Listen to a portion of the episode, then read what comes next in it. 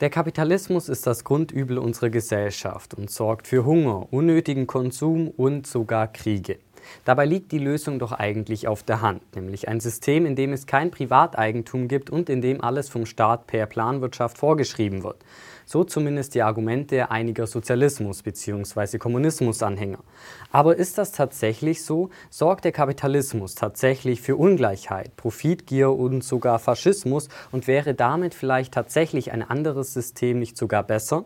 Hi, mein Name ist David und genau das schauen wir uns heute mit Dr. Dr. Rainer Zittelmanns Buch Die zehn Irrtümer der Antikapitalisten an. Übrigens habe ich mit Dr. Dr. Rainer Zittelmann auch ein Interview aufgenommen, in dem wir unter anderem über seine Zeit als Marxist sprechen und darüber, warum der Kapitalismus nicht das Problem, sondern die Lösung ist. Den Link zum Video und zum Podcast findet ihr in der Infobox. Laut Zittelmann ist der grundsätzliche Trick der Antikapitalisten, dass sie nicht zwei reale Systeme miteinander vergleichen, sondern ein reales System, nämlich den Kapitalismus, mit einer Idealvorstellung, die sie sich ausgedacht haben, die aber noch nie tatsächlich irgendwo ausprobiert wurde. Denn tatsächlich sind laut Zittelmann bisher alle sozialistischen Experimente gescheitert. Was dann oft als Gegenargument kommt, ist, dass es ja nicht der wahre Sozialismus gewesen sei. In seinem Podcast vergleicht Zittelmann das mit einer Hausfrau, die ihren Gästen einen Kuchen anbietet, von dem aber allen schlecht wird. Anstatt beim nächsten Mal ein komplett neues Rezept auszuprobieren, wandelt sie es einfach nur immer etwas ab, was aber natürlich immer zum gleichen Ergebnis führt. Und genau so ist es laut Zittelmann auch beim Sozialismus. Obwohl der Kapitalismus erfolgreicher ist als alle anderen Wirtschaftssysteme der Geschichtsbücher, hat er nicht viele Anhänger. So hat Zittelmann beispielsweise in einer Studie herausgefunden, dass in den meisten der untersuchten Ländern die Mehrheit der Menschen eher negative Assoziationen zum Thema Kapitalismus haben. Wobei es aber auch schon einen großen Unterschied ausmachen kann, ob man das Wort Kapitalismus überhaupt erwähnt. Am stärksten kritisiert wird der Kapitalismus von Menschen, die politisch politisch ganz links stehen. Umgekehrt gilt aber nicht zwangsweise die gleiche Logik. So hat Zittelmann beispielsweise in seiner Studie herausgefunden, dass in Deutschland das ganz rechte Spektrum nicht ganz so prokapitalistisch eingestellt ist wie die gemäßigt Rechten. Und was ich persönlich auch sehr interessant finde, ist, dass es laut Zittelmanns Studie einen starken Zusammenhang zwischen Verschwörungsdenken und antikapitalistischer Einstellung gibt. Und das in allen der 14 untersuchten Ländern. Schauen wir uns jetzt mal konkret einige der Irrtümer der Antikapitalisten an. Das erste heißt, Kapitalismus ist verantwortlich für Hunger und Armut. Aber ist das tatsächlich so? Schaut man sich mal die Fakten an, dann kann dieses Argument eigentlich nicht mehr lange standhalten. So lebten beispielsweise 1820, also sprich noch vor der Entstehung des Kapitalismus, weltweit 90 Prozent der Menschen in extremer Armut. Heutzutage sind es unter 10 Prozent. Die Armut war also schon längst vor dem Kapitalismus da und ist nicht erst durch ihn entstanden. Also ganz im Gegenteil, der Kapitalismus hat dafür gesorgt, dass immer weniger Menschen in Armut leben, was sich auch am Beispiel Chinas zeigt. Dort wurde nach dem Tod von Mao Zedong Stück für Stück der Kapitalismus eingeführt. Das Ergebnis, während 1981 noch 88 Prozent der Bevölkerung in extremer Armut lebten, sind es heutzutage weniger als 1 Prozent. Gerade Maos großer Sprung nach vorne, den Zittelmann als das größte sozialistische Experiment der Geschichte bezeichnet, hat etwa 45 Millionen Tote gefordert. Denn die Planwirtschaft sorgte dafür, dass die Menschen hungern mussten und die Lebenserwartung innerhalb von zwei Jahren von etwa 50 auf unter 30 Jahren sank. Erst die Einführung von Privateigentum und und die Gründung von privaten Unternehmen sorgten dafür, dass es in China wieder bergauf ging. Gerade die Sonderwirtschaftszonen, in denen das sozialistische Wirtschaftssystem ausgesetzt wurde, zeigen, dass China nicht wegen, sondern trotz der unbegrenzten Staatsmacht so schnell gewachsen ist. Denn dort, wo die Wirtschaft am stärksten privatisiert ist, gibt es auch die höchsten Wachstumsraten.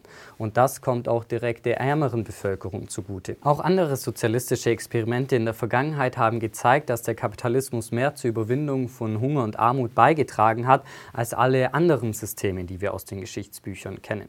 Was also wirklich gegen Armut hilft, ist nicht weniger, sondern mehr wirtschaftliche Freiheit. Aber führt das nicht zu mehr Ungleichheit? Dazu muss man sich erst einmal fragen, ob mehr Gleichheit überhaupt erstrebenswert ist. Denn führt mehr Gleichheit überhaupt dazu, dass man glücklicher ist? Tatsächlich spielt oft Neid eine Rolle, was man sich aber nicht eingestehen möchte, denn das würde ja direkt die Frage aufwerfen, warum man es denn nicht selbst geschafft hat. Zittelmann vertritt die Meinung, dass mehr soziale Ungleichheit gar nicht schlimm ist, solange das dafür sorgt, dass Armut reduziert wird. So hat beispielsweise der Frühkapitalismus in England gezeigt, dass sich die Lebensbedingungen der Arbeiterschaft erheblich verbessert haben, auch wenn parallel dazu die Ungleichheit gestiegen ist. Was ist aber mit dem nächsten Argument, nämlich dass der Kapitalismus schuld an an Umweltzerstörung und am Klimawandel ist. Auch dieses Argument ist nicht wirklich haltbar. So veröffentlicht beispielsweise die Yale-Universität seit 20 Jahren jährlich den Environmental Performance Index, der zeigt, wie unterschiedliche Länder beim Thema Umweltschutz abschneiden. Das Ergebnis? Bruttosozialprodukt und Umweltschutz scheinen in direktem Zusammenhang zu stehen. Vergleicht man das jetzt damit, wie wirtschaftlich frei die Länder sind, dann zeigt sich ein ganz klares Bild. Und zwar schneiden die Länder, die am wirtschaftlich freisten sind, beim Umweltindex der Yale-Universität am besten ab. Und die Länder, die am wirtschaftlich unfreisten sind, schneiden am schlechtesten ab. Der Kapitalismus ist also eigentlich gut für die Umwelt. Dahingegen haben Planwirtschaft und Sozialismus in der Vergangenheit zu den größten Umweltkatastrophen geführt, wie beispielsweise in der Sowjetunion oder auch in China. Je größer also die wirtschaftliche Freiheit, desto besser die Umweltindizes. Dazu kommen dann auch noch Innovationen, wie beispielsweise das Smartphone, was dafür sorgt, dass man viel ressourcenschonender produzieren kann.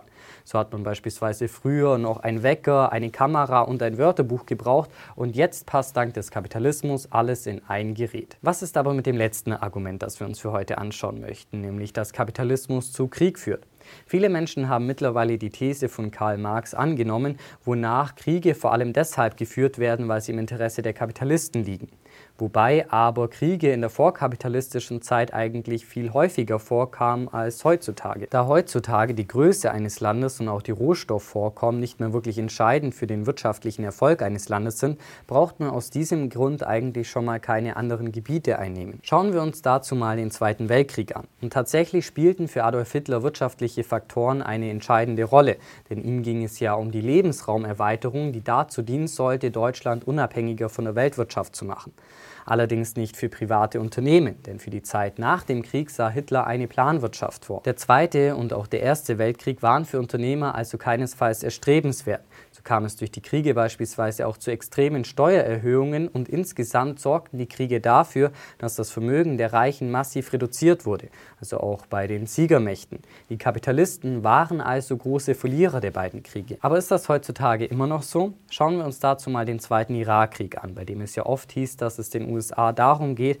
an das irakische Öl ranzukommen. Schaut man sich aber moderne Analysen an, dann kommen die eher zu dem Schluss, dass es den USA darum ging, Macht zu demonstrieren und ein Exempel zu statuieren. Wäre es tatsächlich ums Öl gegangen, dann hätte man sich auch Saudi-Arabien als einfacheres Ziel raussuchen können und hätte sogar noch größere Ölvorräte bekommen. Kriege haben also oft nichts mit den Interessen der Kapitalisten zu tun, sondern haben andere Ursachen, was sich auch daran zeigt, dass Kriege den Kapitalisten oft eher schaden als nützen. Wie die Fakten von Dr. Dr. Rainer Zittelmann zeigen, ist der Kapitalismus eigentlich viel besser als oft angenommen. Trotzdem scheint die Wahrnehmung eine andere zu sein. Der Antikapitalismus scheint sich also nicht auf rationale Erkenntnisse zu stützen, sondern sehr viel auf Emotionen. Anders als der Kapitalismus gibt der Antikapitalismus den Menschen Sinn und kann verschiedene Formen annehmen. Er kann also auch als politische Religion gesehen werden. Zwei Merkmale sind hier typisch. Erstens wird Neid rationalisiert und umgedeutet für die soziale Gerechtigkeit. Und zweitens wird aus dem individuellen Versagen Marktversagen. Man versetzt sich also selbst in die Opferrolle, um seine eigene Situation zu rechtfertigen. Wie man aufhört, ständig das Opfer zu sein, zeige ich euch hier mit Robert Ringers Buch Winning Through Intimidation. Wenn euch der Beitrag gefallen hat, lasst gerne ein Like da und abonniert diesen Kanal, um nichts mehr zu verpassen. In diesem Sinne vielen Dank fürs Einschalten und bis zum nächsten Mal.